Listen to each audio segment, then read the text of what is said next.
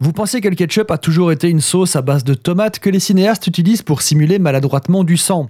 Naïf que vous êtes. Déjà à l'époque du noir et blanc, il est arrivé qu'on utilise plutôt du topping au chocolat, notamment dans Psychose de Hitchcock. Mais surtout, le ketchup est un concept extrêmement vieux et à la base, il n'est même pas à la tomate, il n'est même pas américain non plus. On va revoir tout ça ensemble. Le ketchup est originaire de Chine, on en trouve les traces dans un document de 544. Il s'agissait d'un condiment fabriqué à partir de viscères de poisson qu'on salait et qu'on laissait fermenter au soleil, un petit peu comme le garum romain. La recette est appréciée et se répand vite dans toute l'Asie du Sud-Est, prenant le nom de kitchap en malais ou kachap en thaïlandais. Vers le XVIIe siècle, les explorateurs et commerçants européens, notamment hollandais et britanniques, découvrent cette sauce singulière et la ramènent avec eux. Le terme ketchup, comme on l'écrit actuellement, se trouve par exemple dans un document anglais de 1711 relatant que le meilleur soja vient du Japon et le meilleur ketchup vient de Tonkin. Le problème est qu'en métropole, personne ne sait comment la sauce originelle est fabriquée, et on va donc expérimenter allègrement avec les produits locaux. On trouvera des recettes à base de tout finalement, sauf à base de poissons fermentés.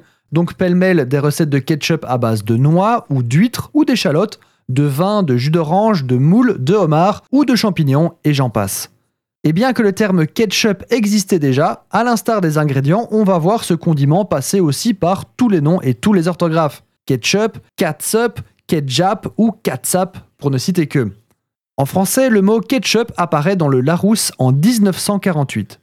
Le ketchup le plus populaire des 18 et 19e siècles est à base de champignons ou de noix. Le ketchup à la tomate n'arrive qu'au 19e siècle. Les recettes trouvées à cette époque incluent d'ailleurs aussi du brandy et les ingrédients font penser plus à une sauce tomate que le ketchup que vous connaissez actuellement. Le ketchup aux tomates n'était pas populaire à l'époque car il se conservait mal et avait mauvaise réputation, notamment sur sa composition douteuse. En effet, le ketchup avait tendance à réagir avec le métal des boîtes qui le contenaient, le rendant toxique. Les fabricants à l'époque étaient aussi peu scrupuleux et y mettaient n'importe quoi.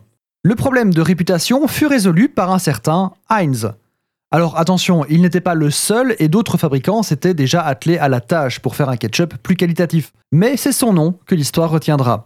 Le ketchup rouge alors s'imposa et devint si populaire qu'il enterra progressivement le ketchup blanc, dont on ne parle plus du tout maintenant.